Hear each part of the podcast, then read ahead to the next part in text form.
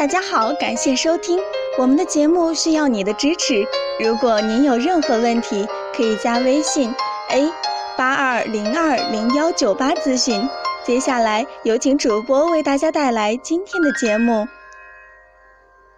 听众朋友们，大家好！二零一八年俄罗斯世界杯终于在万众期待中开始了，相信很多人。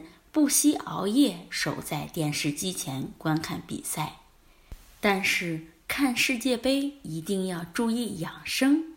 了解这些世界杯养生小妙招，能帮您把伤害减到最低。首先，饮食上，夜宵要注重营养搭配，要保证正常足量的晚餐。这样确保你在熬夜看球的时候不至于太饿。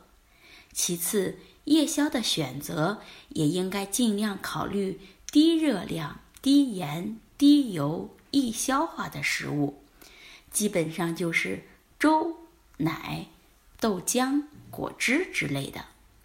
第二是看比赛别忘了做运动，每隔一小时可以站起来走动一下。伸伸懒腰，做一些简单的拉伸活动，对身体来说都是很好的。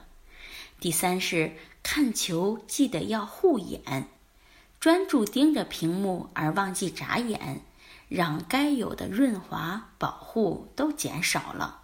长时间这样会导致明显的眼干、眼胀以及异物感。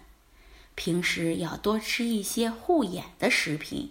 或者适当的吃一些护眼的保健品。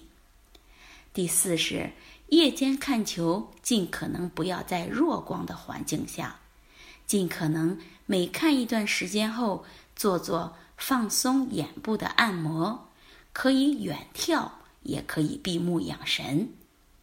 第五是睡眠是对身体最好的补充，睡眠是补充体力最好的方法。